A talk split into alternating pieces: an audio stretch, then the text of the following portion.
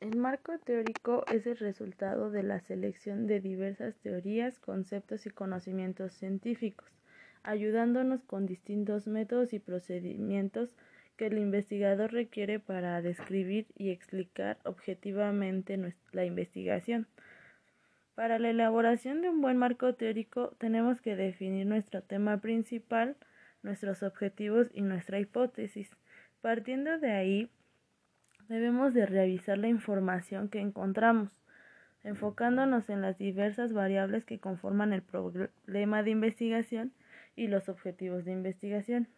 Antes de iniciar con, nuestra redacción del marco teórico, podemos crear distintos listados con contenidos que debemos de desarrollar, utilizando una información de calidad.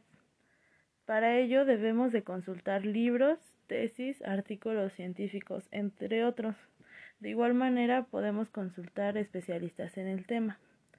El marco teórico debe de ser redactado correctamente, las ideas y contenidos deben de ser organizados y presentados de forma clara y coherente.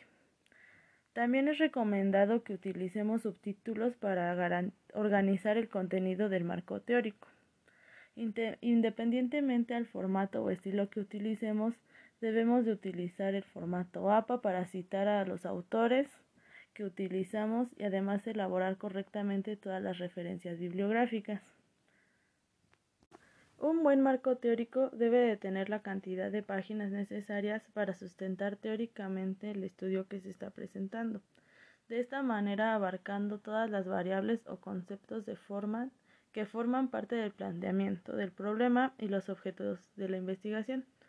El marco teórico debe de ser revisado varias veces hasta que exista la certeza de que la teoría planteada es la adecuada para nuestra investigación.